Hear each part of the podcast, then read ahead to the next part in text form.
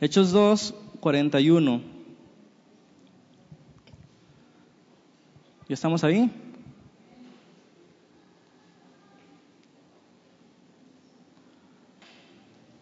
Ok, vamos a leer. Hechos 2.41 dice así. Así que los que recibieron su palabra fueron bautizados y se añadieron aquel día como tres mil personas y perseveraban en la doctrina de los apóstoles, en la comunión unos con otros, en el partimiento del pan y en las oraciones. Y sobrevino temor a toda persona y muchas maravillas y señales eran hechas por los apóstoles.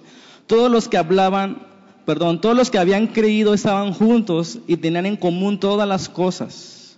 Y vendían sus propiedades y sus bienes y lo repartían a todos según la necesidad de cada uno. Versículo 46. Y perseverando unánimes cada día en el templo y partiendo el pan en las casas, comían juntos con alegría y sencillez de corazón, alabando a Dios y teniendo favor con todo el pueblo. Y dice ahí el último parte, y el Señor añadía cada día a la iglesia los que habían de ser salvos. Les voy a compartir un tema que se llama Unidos en Cristo. Y bueno, es, estoy contento porque ya llevamos dos años aquí. Se dice fácil, pero no. Ya cuando llevemos 45 ya vamos a estar más contentos, amén. Ahorita estamos medio contentos. Llevamos dos y lo que viene. Las semanas anteriores hemos visto, hemos puesto atención lo que nos enseña el libro de Hechos, la Biblia, la palabra de Dios, que nos dibuja un cuadro, un retrato de lo que es el cristianismo en realidad. Porque hoy en día hay mucha gente que se dice cristiana, hay muchas iglesias que se dicen cristianas, pero ¿a quién le vamos a hacer caso? No podemos, no tenemos otra opción que ir hasta el inicio, hasta Hechos, ¿verdad? Vimos que se trata de Cristo, que es el mediador, que el mensaje es el Evangelio y que la iglesia, es decir, los creyentes, son los encargados de proclamar y de vivir ese mensaje. ¿Cuál mensaje? Que Jesucristo vino a morir por los pecadores. ¿Cuántos pecadores hay aquí?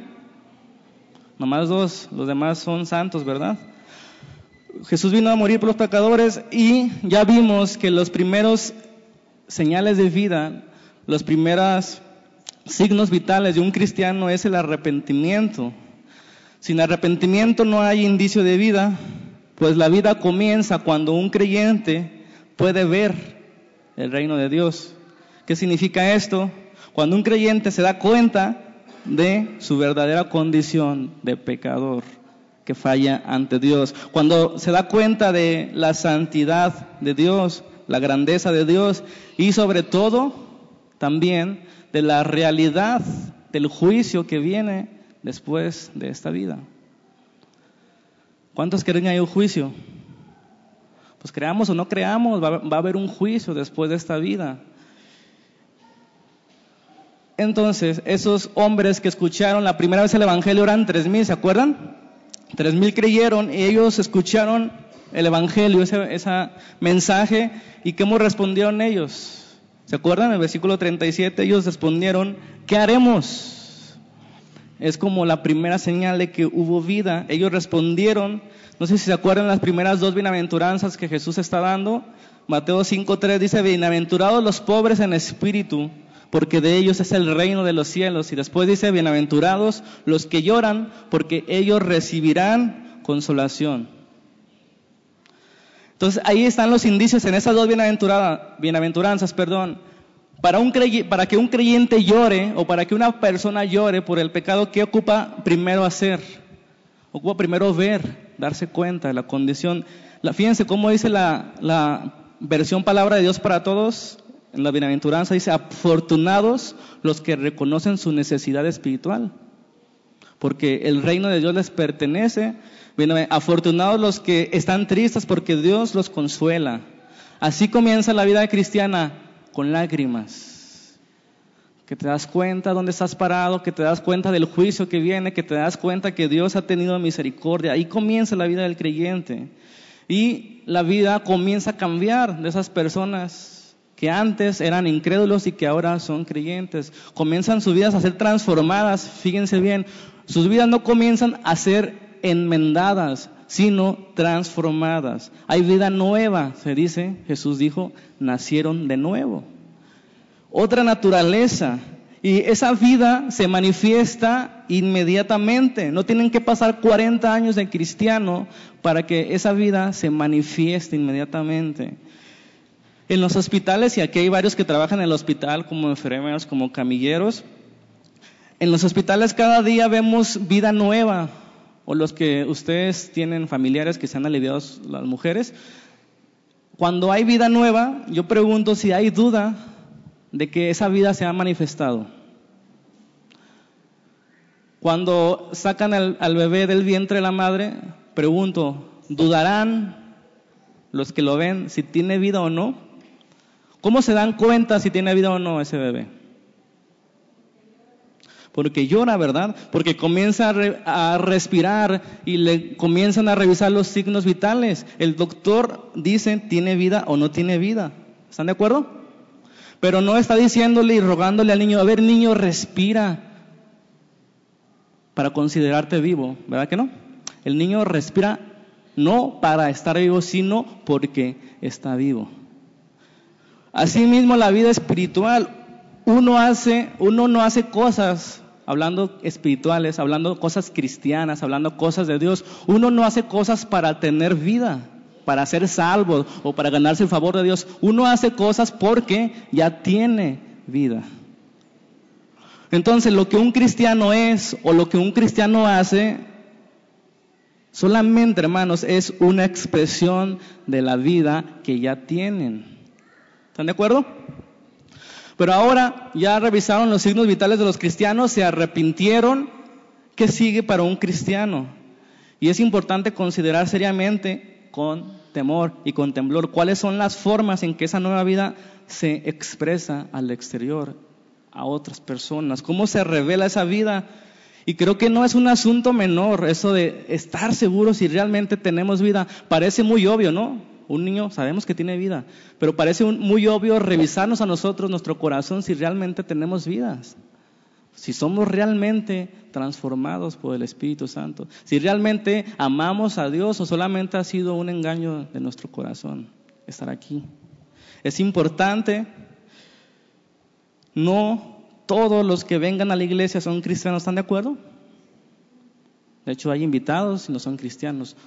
Y hay muchos cristianos que no son cristianos, vamos a decirlo así. No todos los que vengan a la iglesia son cristianos. No todos los que van al hospital son doctores, no todos son enfermeras. Tenemos que tener eso claro. ¿Qué sigue después del arrepentimiento? Así como el niño respira, tiene signos vitales, llora, hay una forma de evidenciar la vida espiritual de un creyente. La semana pasada comenzamos a ver un aspecto negativo de lo que hace, lo primero que hace un cristiano cuando se arrepiente, ¿qué? ¿Se acuerdan? Nos separamos del mundo. ¿Se acuerdan de ese mensaje de la semana pasada? Nos apartamos del mundo. Y eso no quiere decir que nos exiliemos, eso no quiere decir que nos vamos de ermitaños o de monjes a un monasterio. Eso quiere decir que no estamos ya de acuerdo con lo que con la corriente del mundo. No es que ya no queramos a nuestros familiares, a nuestros amigos. Lo que pasa es que ya no son los mismos intereses. Ya no estamos cómodos, ¿verdad? ¿Qué es el mundo? El mundo no son las personas, el mundo es la corriente, es la tendencia, son los pensamientos, son los deseos de la carne, del pecado. Eso es lo que debemos evitar como cristianos, separarnos de esa tendencia hacia el mal. Es lo primero que hace uno, uno que se convierta cristiano. Pero ¿cuál es el aspecto positivo ahora de lo que hará un cristiano cuando tiene nueva vida? La palabra está bien sencilla, unirse a la iglesia. Bien sencillo, ¿verdad? Primero se arrepiente, se aparta del mal, porque eso quiere decir arrepentimiento. Cambiar de opinión con respecto al pecado, con respecto al juicio, con respecto a Dios, con respecto a mí. Uno se arrepiente, uno se aparta de eso porque sabe y es enseñado por el Espíritu Santo que eso es malo y que lo que practican tales cosas no heredarán el reino de los cielos uno comienza a darse cuenta entonces y el siguiente paso es unirse a la iglesia. Por eso nuestro tema se llama unión unidos en Cristo, ¿verdad? Se trata de abandonar un círculo. ¿Cuál círculo? Pedro decía, hermanos, varones, huyan de esta generación perversa. Nosotros cambiamos de círculo, ¿verdad? De, esa, de ese mundo, de esa corriente de generación perversa para entrar en un nuevo grupo. Ese nuevo grupo es la iglesia, es el cuerpo de Cristo. Es lo que encontramos en el Nuevo Testamento, en la Biblia que estamos basándonos. Cuando uno es salvo, inmediatamente se une a la iglesia. Es una contradicción decir que un cristiano no está unido a la iglesia. Es como decir que un doctor no está unido a la medicina. Un cristiano no puede estar fuera de la iglesia porque la iglesia es el cuerpo de Cristo y uno no puede decir amo a Cristo, que es la cabeza de la iglesia, pero no amo a su cuerpo. Uno como parte del cuerpo, como un dedo, como un corazón, como el cerebro, no puede estar afuera del cuerpo, no puede sobrevivir, es antinatural. Un cristiano no puede estar fuera de la iglesia, de una comunión, de una congregación más específicamente. Entonces, vamos a ver cuatro cosas rápidamente. El verso dice, se añadieron aquel día como tres mil. ¿A, dónde se añadieron? ¿A qué se añadieron? A la iglesia. Primer punto, perseveraban juntos cada día. Desde ahí ya empezamos mal, ¿no? ¿Cómo que cada día? Si cada domingo me da flojera. ¿Cómo que cada día? Ya como que comenzamos en problemas. Versículo 46 de Hechos 2 perseverando unánimes cada día en el templo, partiendo el pan en las casas, comían juntos con alegría y sencillez de corazón. Y déjenme decirles una realidad. Hay muchas cosas en la iglesia, en la vida cristiana, entre comillas, que se pueden manipular. Que, que nos podemos engañar a nosotros mismos. Es fácil, muy sencillo ir a la iglesia los domingos. Cualquiera lo hace. Cualquiera puede ir a la iglesia un domingo. ¿Están de acuerdo? Cualquiera puede preparar aquí un sermón y, decírselos. Cualquiera puede preparar una campaña evangelística, una obra de teatro, un canto especial. Cualquiera puede leer la Biblia una vez completa si quieren. Cualquiera puede tener un lenguaje cristiano, Dios te bendiga, aleluya, gloria a Dios. Cualquiera puede cantar y levantar las manos, pero no cualquiera lo puede hacer con la actitud correcta. ¿Cuántos no han venido a la iglesia y han levantado sus manos? Muchos. ¿Cuántos se han arrepentido y han hecho una oración? Muchos. ¿Cuántos han aceptado a Jesús en sus corazones aquí un domingo y nunca los volvemos a ver en la vida. ¿Cuántos? Hacer algo es fácil. Hacer cualquier cosa que ustedes piensen, proponerse hacer algo es sencillo. Pero les he insistido a lo largo de esta serie que la vida cristiana no consiste en actos, sino en actitud. Si tenemos la actitud correcta, vamos a hacer actos. Pero si no tenemos la actitud correcta, no importa los actos que hagamos, ya sea cantar, ya sea tocar, ya sea predicar, ya sea levantar tus manos. Pero hermanos, cualquiera puede elevar una oración, pero ¿saben qué? No importa lo que si hacen una cosa u otra, lo que importa que es lo que un cristiano le caracteriza no es que haga cosas. Lo que un cristiano le caracteriza es que persevera en lo que hace. ¿Se notaron eso? Persevera en lo que hace. Si vas a orar, persevera. Si va a leer las escrituras, persevera. Si va a compartir a Cristo, persevera. Si va, si va a unirse a la iglesia, persevera. No es una vez, no es un acto, es perseveran. ¿Están de acuerdo conmigo? ¿Qué es un cristiano según la iglesia moderna? Uno que acepta a Cristo y hace una oración. ¿Qué es un cristiano según la Biblia?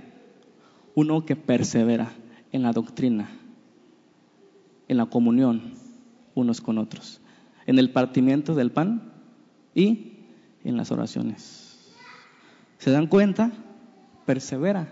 Y esa palabra perseverar está caducada, está fuera de moda, no está para esos tiempos. La gente no quiere estar comprometida con nada sin compromiso. Cristianos sin compromiso. Pero les voy a leer una reflexión acerca de la perseverancia que me gustó, de Bernardo de Claraval. Dice así, sin perseverancia el soldado no obtiene la victoria, ni el vencedor la corona. La perseverancia le da vigor a la voluntad y perfecciona todas las virtudes. Es una enfermera que debemos merecer y la mediadora entre la batalla y el premio. La perseverancia es hermana de la paciencia, la hija de la constancia, la amiga de la paz del alma. La que sustenta la amistad es la unión en la armonía y el baluarte de la santidad.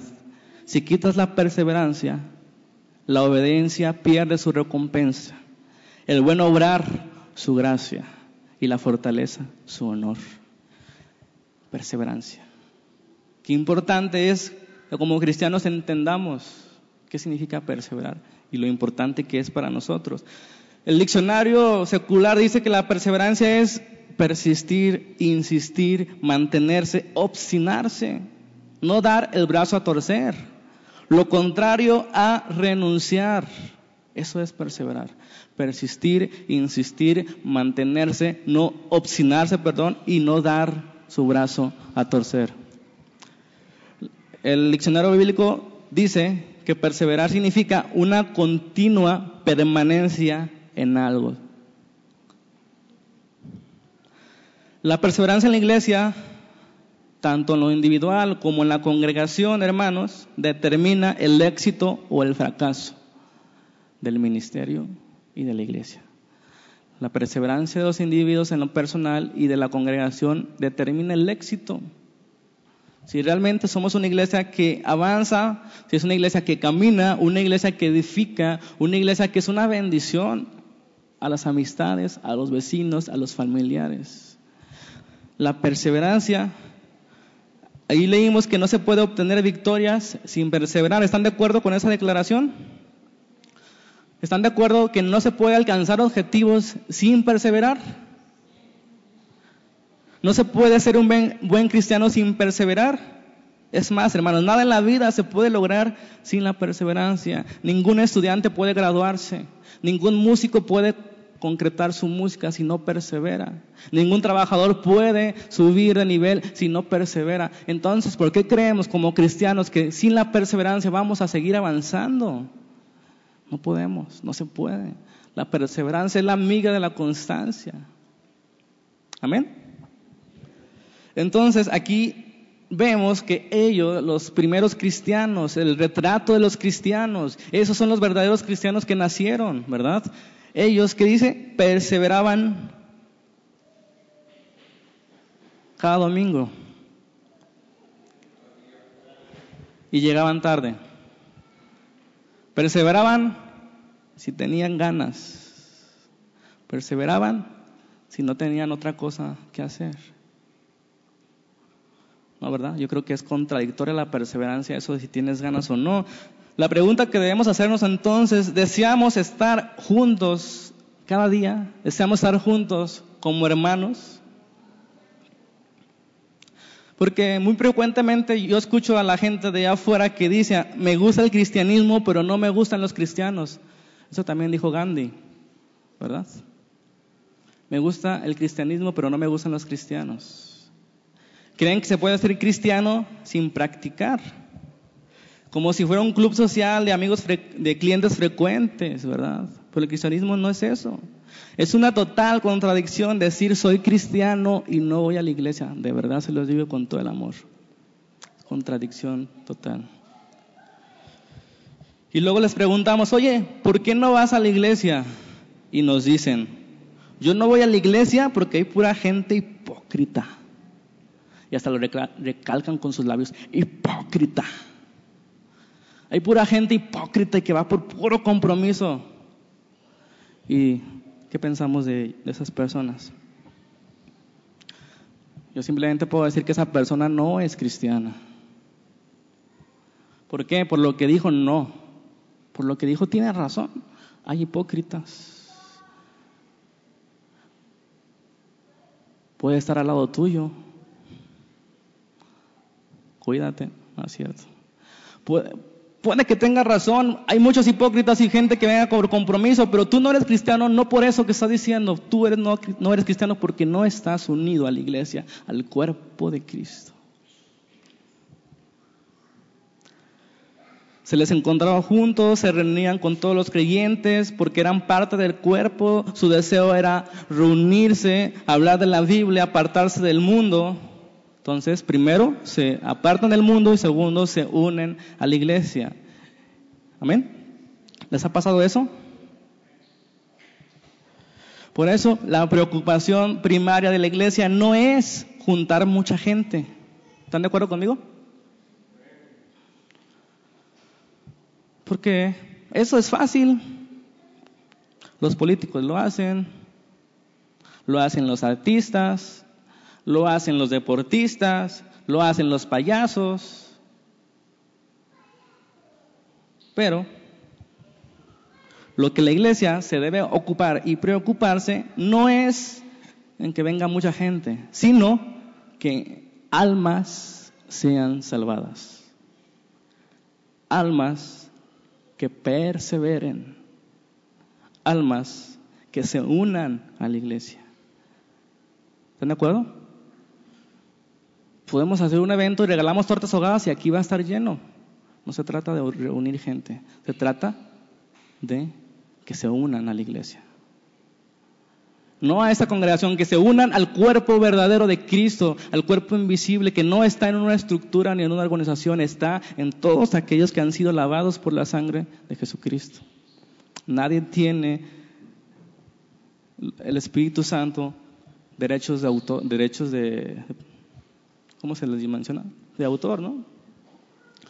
Nadie tiene reservado el Espíritu Santo, ninguna congregación, Él está en todas las congregaciones donde se hable de Dios, donde se predique de la Biblia, donde se respete, donde se admire al cristiano.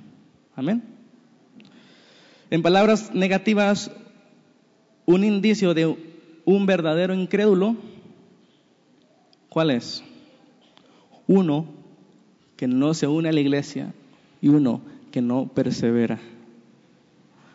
Un cristiano normal se une a, Cristo. Pregunto, ¿Puede andar un pie fuera del cuerpo? A menos que sea una prótesis, ¿verdad? Pero no puede andar un pie fuera del cuerpo. No puede abandonar la cabeza al cuerpo y decirle, ya me hartaste, mano derecha. ¿Verdad que no? No puede un cristiano abandonar la comunión. ¿Vamos bien? Y es ahí, hermanos, donde con todo respeto y humildad y amor.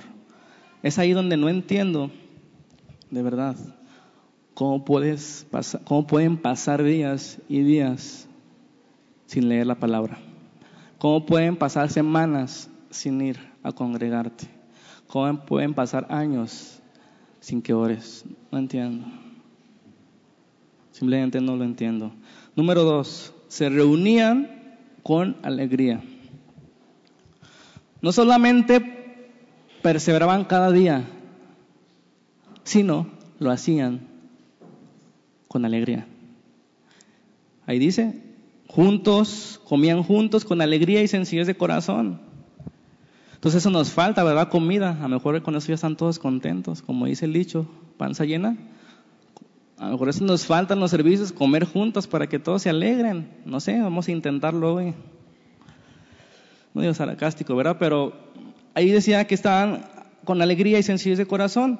Y como ya he dicho muchas veces, hasta que se lo aprendan, no solo es venir a la iglesia, eso no nos hace cristianos, no solo es hacer cosas. Los fariseos oraban, ayunaban y daban limosna y todo lo hacían mal. Motivos correctos, incorrectos. Y no eran creyentes, no es hacer cosas, no es venir a la iglesia, es venir con la motivación correcta, con la actitud correcta. No es solo obedecer, es obedecer con alegría. Les hablo a los jóvenes. ¿Tus hijos obedientes? ¿Tus hijos son obedientes, papá? Ahora la pregunta es, ¿tus hijos obedecen con alegría? Cuanto más el niño va creciendo es cuando tú te das cuenta si va creciendo o no, si lo hace la obediencia con alegría.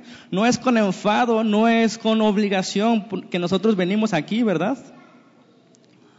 Y no es bueno pedirle limones al árbol de naranja.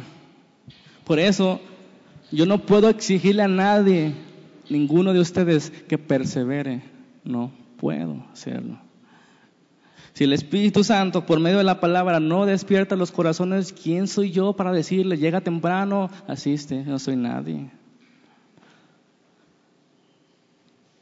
Por supuesto que hay preocupación cuando vemos que alguno de ustedes se ausenta por algún tiempo, pero no es estarte vigilando porque no fuiste a la iglesia, es preocupación de si necesitas algo.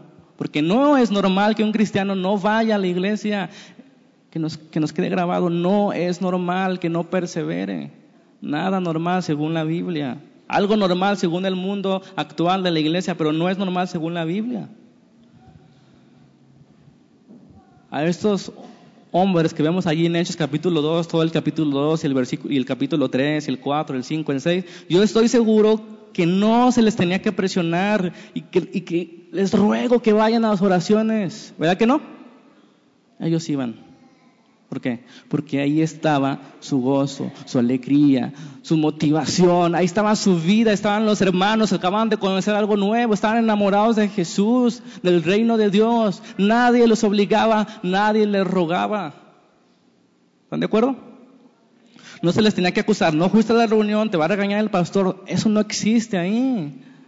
No sé de dónde sacamos eso. El pastor no regaña y no tiene por qué regañar. Cada quien, ¿verdad? Cada quien su religión, como dice Chuy Olivares. Y les preguntamos a esas personas, ¿por qué no vas a la iglesia? Y luego responden de una manera que dices, ay Dios. Dice, ¿para qué voy si ni hago falta? Así me quiero caer como condorito, ¿verdad? ¿Quién te dijo que el cristianismo es si haces falta o no? A ti te hace falta el Señor. a ti te hace falta la comunión con los santos. A ti te hace falta exponerte a la palabra de Dios, esa luz que te alumbra y te das cuenta si está sucio o no. Te hace falta. ¿Cuándo van al hospital? ¿Cuando están enfermos? ¿O cuando ocupan un certificado médico? ¿Cuándo van a la iglesia? Muchos y muchos, ¿eh? No se sienten dignos de ir a la iglesia. Y les he dicho una y otra vez, no somos dignos nadie. Es incongruente decir, estoy mal, no voy a la iglesia. Al contrario, es como decir, estoy mal, no voy al hospital. Solamente una falta de entendimiento. Entonces, estos hombres no estaban obligados todos querían estar en la iglesia. Y eso nos pasa cuando comenzamos a convertirnos en cristianos. No sé si se recuerdan esos, esos días que querías evangelizar hasta los perros. Arrepiéntete y creen el evangelio y bautízate en el nombre del Padre. ¿No le decías a los perros? Querías comerte el mundo, ¿no, Noel? Querías comerte el mundo. Querías recuperar el tiempo perdido. Te ardía en el corazón. Querías leer la Biblia cada día. Y nosotros decíamos, está en su primer amor y hasta nos da envidia, es que está en su primer amor. Pobrecito, así como si fuera algo malo estar en el primer amor. Y qué triste que nos hemos conformado a menos que eso cuando debería ser al revés.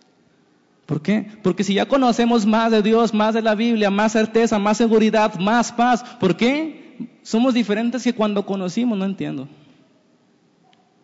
¿Verdad? Y lo digo también por mí, no entiendo. Porque al principio que no conocíamos muchas cosas, que no sabíamos cómo hablar, ahí estábamos, nos queríamos comer el mundo. Y ahora, ¿qué ha pasado con nosotros? Debemos estar preparados porque tú no sabes si el día de mañana Dios te va a llamar a ser el líder de una iglesia, de una célula o de lo que sea. No sabemos. Así como nació esta congregación, yo ni sabía que iba a ser el pastor. Nadie sabía que iba, que iba a estar esta iglesia aquí. ni tú sabías los que están sirviendo que iban a servir aquí, pero estaban ahí, listos, dispuestos, mejor dicho. Y el Señor nos va preparando, el Señor nos va haciendo crecer y no ha sido fácil, pero nosotros no debemos decir, no debemos doblar las manos, que es lo contrario, perseverar. Debemos persistir, insistir, mantenerse, obstinarse a las cosas que aquí nos quedan claro en la Biblia, perseverar en la doctrina, en la oración, en la comunión. No es un día, no son dos, no son tres. Perseverar, mantenerse, seguir, insistir en esas cosas. Y eso no es nada sencillo. Esa es mi oración, que nuestro cristianismo sea perseverante de todos los días, no un cristianismo dominguero, sino uno que se persevera, que están juntos, que tienen todo en común. Te das cuenta de qué lejos estamos del cristianismo auténtico, del cristianismo genuino que encontramos. Ahora la gente viene de mala gana, como si le hicieran un favor a Dios esperando y orando, si es que lo hacen, que no dure demasiado el servicio, en especial el sermón. Yo pregunto, ¿nos estamos pareciendo a esos primeros cristianos? Es una pregunta muy cruel. Pero ellos se gozaban, estaban juntos. Y algunos de nosotros no nos podemos ni ver ni saludar a tus hermanos que están aquí. Qué terrible, ¿verdad? Ni siquiera podemos amar a nuestro hermano que les espera a nuestros enemigos. Jesús dijo, amarás a tus enemigos. Porque amar a tus amigos, eso lo hacen todos. Los fariseos, los publicanos, los malos, todos aman a los que te aman. Todos saludan a los que te saludan bien. Pero ¿qué hacéis de más? Dice Jesús. Qué triste que no podamos ver a nuestros hermanos. Esto nos lleva al punto número tres. Se reunían todo tipo de personas. Se reunían cada día, se reunían con alegría de corazón y se reunían todo tipo de personas. Porque muchos creen que el cristianismo solamente es para alguna personalidad religiosa, como si fuera una personalidad psicológica. Una vez que le compartí a unos amigos del Evangelio, me decían, no, está bien, me gusta que creas. Yo también creo en Dios, pero no tengo vocación como tú. Tú eres religioso. Y órale.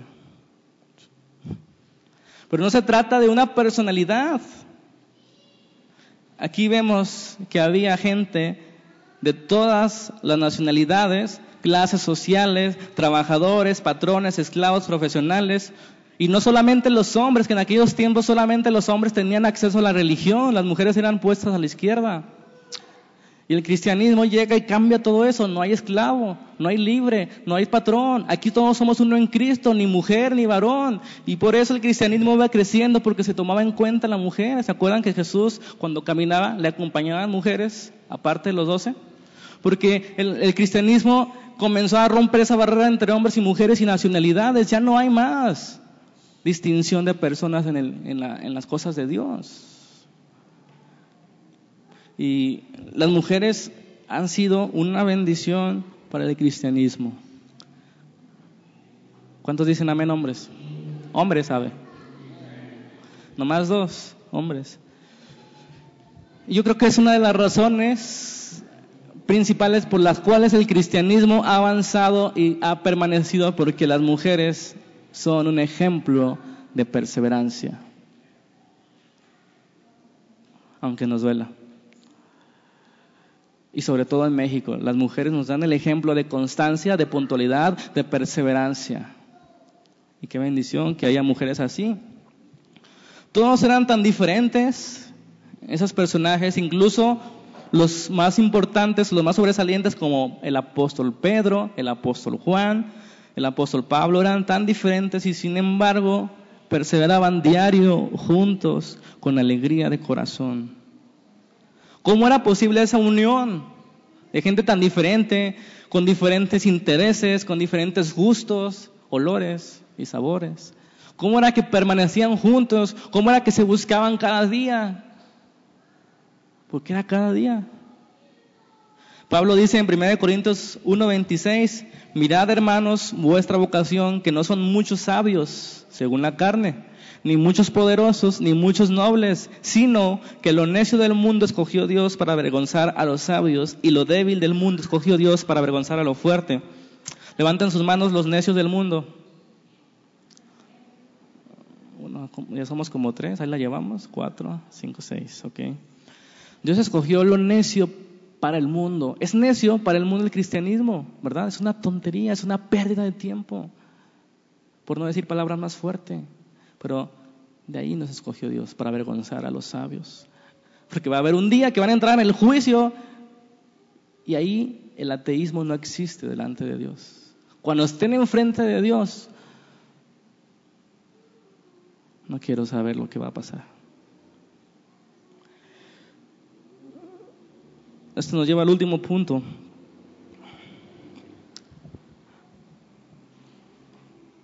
Y la pregunta es, es una pregunta, ¿por qué deseaban reunirse cada día? Y leemos otra vez Hechos capítulo 2, versículo 44. ¿Por qué deseaban reunirse cada día? Es una pregunta que nos hace el mundo, que nos hacen nuestros amigos, ¿verdad? ¿Por qué estás todo el día el domingo allí? Me preguntan. ¿Por qué no vas con nosotros? ¿Por qué no te diviertes? ¿Por qué no haces esto? ¿Por qué no haces lo otro? ¿Por qué perseveras? ¿Por qué estás ahí? No seas religioso, no seas fanático. Es una buena pregunta. Ellos no lo van a entender. ¿Por qué perseveraban? Y en el versículo 44 nos dice, todos los que habían creído estaban juntos y ahí está la respuesta en la siguiente frase. Y tenían en común todas las cosas. ¿Qué significa eso? El mundo tiene cosas en común y eso les une. ¿Están de acuerdo? Los borrachos se juntan a qué? A tomar. Los que les gusta el fútbol les gusta, se juntan a qué? Los pandilleros se juntan a qué? Los rockeros se juntan a qué? Los reggaetoneros se juntan a... Ah, creo que fue demasiado lejos. Les une. Algo les une, ¿están de acuerdo? Les atrae, se atraen. Entonces los hace ellos se juntan, dice un dicho. Porque tienen algo en común, ¿están de acuerdo? Así los creyentes tenemos algo en común, algo nos une más fuertemente que un rock o un fútbol. Y como dice un dicho inglés, las aves del mismo plumaje vuelan juntas. Las aves del mismo plumaje vuelan juntas. Eso también sucede espiritualmente. Por naturaleza espiritual uno quiere unirse a los suyos. No es religión, no es fanatismo. Uno quiere estar con los que les interesan las mismas cosas eternas. Como la semana pasada dijo una ilustración, si un grupo de cinco perros, uno se convierte en gato y ese gato comienza a actuar como gato, le gusta subirse a los, a los árboles, les gusta rasguñar, tomar leche y no sé qué más le gustan los gatos, ¿qué piensan los perros? Se le metió un demonio. Y al principio suena curiosito, ay, qué bonito perrito gato. Y así son los cristianos a veces, ¿verdad? Cuando se convierten, somos animales raros. Y al principio les damos ternura, pero después cuando perseveramos en nuestras convicciones empiezan a rechazarnos, sin duda, porque no son los mismos intereses. Porque primero nos apartamos de la corriente de ese mundo que es pecar y pecar y vanidad y vanidad y nos unimos a la iglesia y perseveramos en la iglesia, comenzamos a ir a la oración, comenzamos a ir a la alabanza, comenzamos a, estudiar la Biblia y nuestro corazón comienza a limpiarse, nuestros intereses comienzan a cambiar, pero solamente aquellos que perseveran. Los que no perseveran van a quedarse enanitos 40 años ahí, ¿verdad? Así es el cristiano, es una especie rara en este mundo. Efesios 4.1 nos dice, yo pues, preso en el Señor, está hablando el apóstol Pablo, dice, yo pues, preso en el Señor, os ruego que andéis como es digno de la vocación con que fuiste llamados con toda humildad y mansedumbre, soportándose con paciencia. ¿Apuntaron eso? Sí, ¿verdad? Soportándose con paciencia los unos a los otros, solícitos en guardar la unidad del Espíritu en el vínculo de la paz, un cuerpo y un espíritu, como fuiste también llamados en una misma esperanza de vuestra vocación, un Señor, una fe, un bautismo, un Dios y Padre de todos, el cual es sobre todos y por todos y en todos. La unión nos atrae, ¿verdad? Esa, esa un bautismo, un Señor, un Espíritu, un mismo sentir. Otro dicho dice, la sangre llama.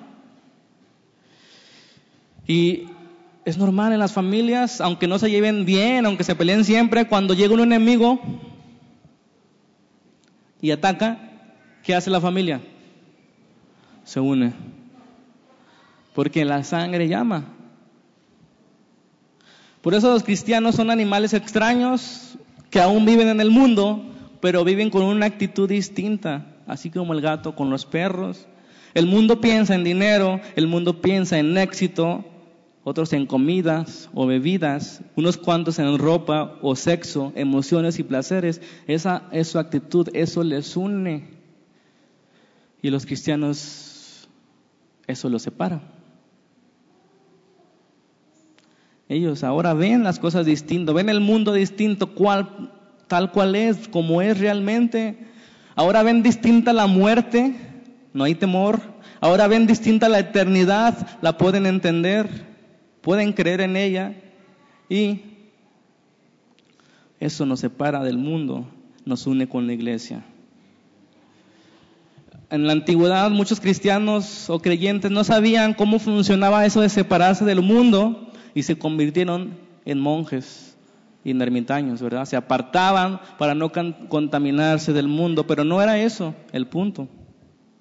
Ellos pensaban que agradaban a Dios, pero no, Dios quiere que estemos en el mundo, pero siendo distintos a ellos. Y ahí empieza la triste realidad, cuando uno comienza a cambiar los intereses, amigos, que te prometieron amor eterno, ya no te verán igual. Ya no te hablarán igual. Y tú aunque quieras esforzarte de que las cosas no tienen que cambiar, para ti es más fácil la amistad, para ellos no. No perdonarán que ya no te guste lo mismo que antes te unía a ellos.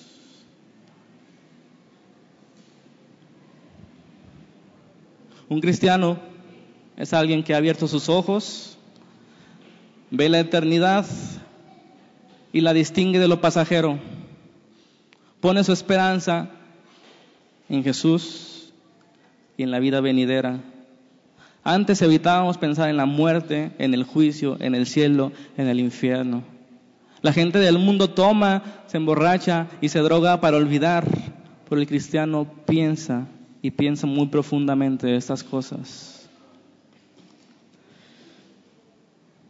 Amén. Esas personas perseveraban cada día porque era su gozo, porque era su alegría, eso les unía.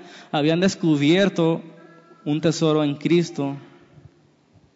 Muchos de ellos eran pobres,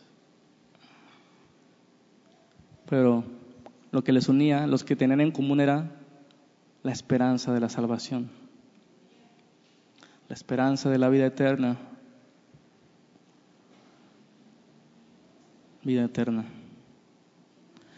Un cristiano entiende que es un extranjero y un peregrino en este mundo, que vamos de paso, solo somos viajeros en camino a la eternidad.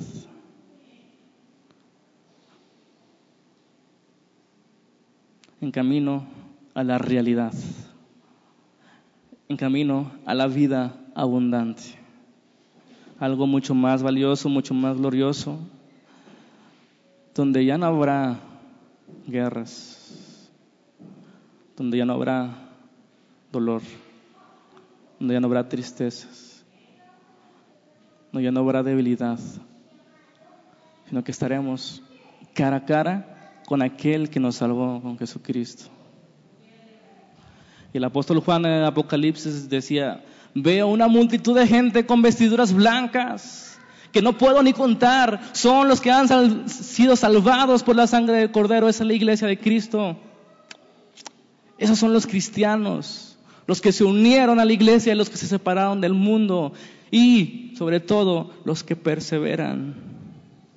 El mundo se jacta algunos del físico, otros de su gran mente y su habilidad para escribir o del don de hablar o en público porque cantan, porque hacen, porque son buenos en el deporte o en la política, pero los cristianos se glorían en el Señor, en conocer al Señor. Termino con este pasaje, Filipenses 3:7.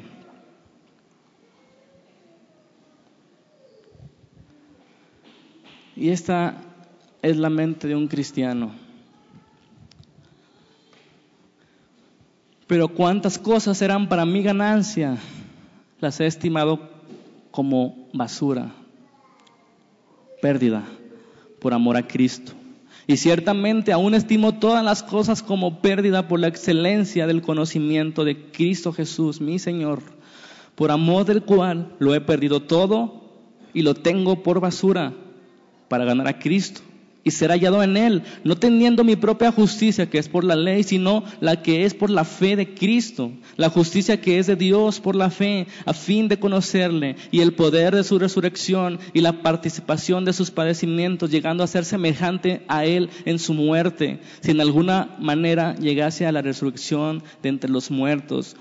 No que lo haya alcanzado ya, ni que ya sea perfecto, sino que prosigo por ver si logro hacer aquello para lo cual fui también nacido por Cristo Jesús. Hermanos, yo mismo no pretendo haberlo ya alcanzado, pero una cosa hago, olvidando ciertamente de lo que queda atrás y extendiéndome a lo que está delante, prosigo a la meta, al premio del supremo llamamiento de Dios en Cristo Jesús. Así que todos los que somos perfectos, esto mismo sintamos.